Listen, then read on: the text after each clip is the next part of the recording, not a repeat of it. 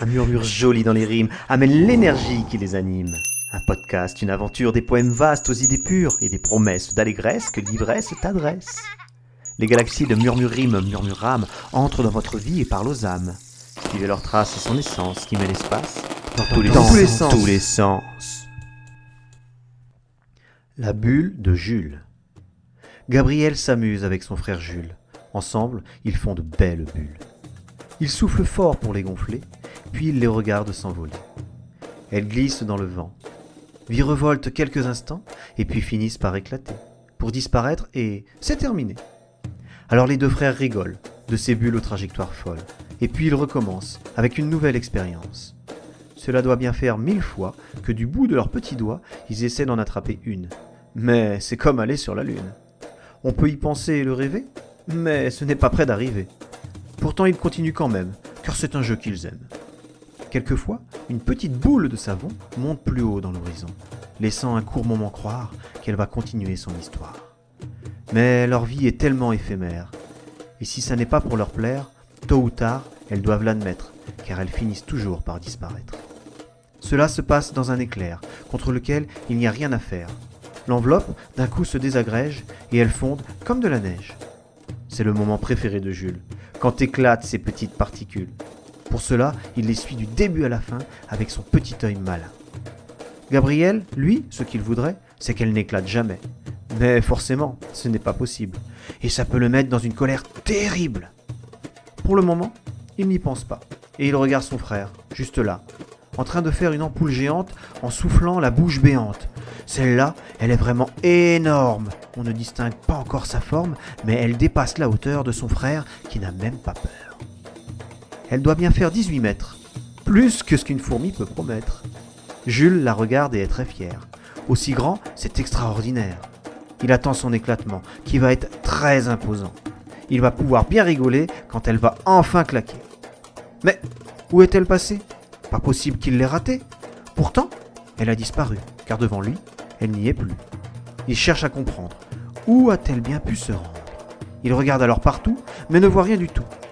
Son frère, lui, est très calme, comme s'il avait gagné une palme à un concours de sagesse qui aurait été organisé en vitesse. Jules court voir Annie, sa maman, et lui explique en gesticulant.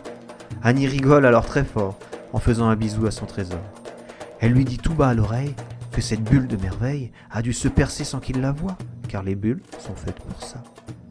Jules va alors chercher son papa, Bruno. Il lui demande de venir voir plus haut, si la bulle ne serait pas partie, car lui, pour regarder, est un peu petit. Ils sortent tous les deux dehors, et le spectacle ne leur donne pas tort. Bruno appelle Annie en criant, et court chercher une échelle en courant. Annie aperçoit alors Gabriel, qui est dans la bulle, et monte au ciel.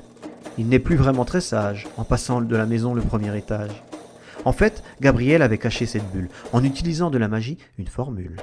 Car elle était tellement monstrueuse qu'il lui fallait la rendre heureuse. Alors il l'avait pliée en 70, en la cachant avec toute sa malice. Et il a ensuite attendu tranquillement que son frère aille chercher sa maman. Alors rapidement il l'a dépliée, sans personne pour le regarder. Et il a dessiné dessus une porte, pour qu'on y entre et on en sorte. Il est entré par ce passage et en route pour le voyage. Car une fois qu'il y était entré, un coup de vent a fait la bulle décoller. C'est à ce moment que son papa est arrivé en remuant les bras. D'ailleurs, tiens, le revoilà, avec une échelle tout en bas.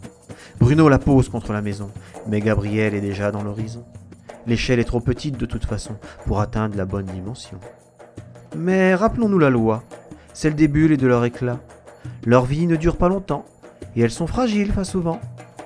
Et ce qui devait arriver arrive. Alors que Gabriel était à la dérive, la bulle éclate en haut des nuages, et la surprise se lit sur son visage. Annie, Bruno et Jules regardent, tous avec la mine blafarde, cette fantastique chute folle dans laquelle Gabriel dégringole. Jules s'en veut terriblement d'avoir gonflé si fortement. Mais il ne peut plus rien y faire, Gabriel va finir les quatre fers en l'air. Il se demande sans un sourire comment cela va se finir. Son frère est en très mauvaise posture, car quand on tombe, la terre est dure.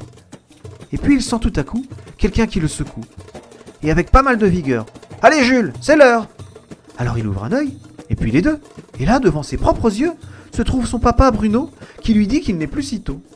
Il est l'heure de se réveiller et de prendre son petit déjeuner. Mais alors, il aurait rêvé? Pas possible, c'était la réalité.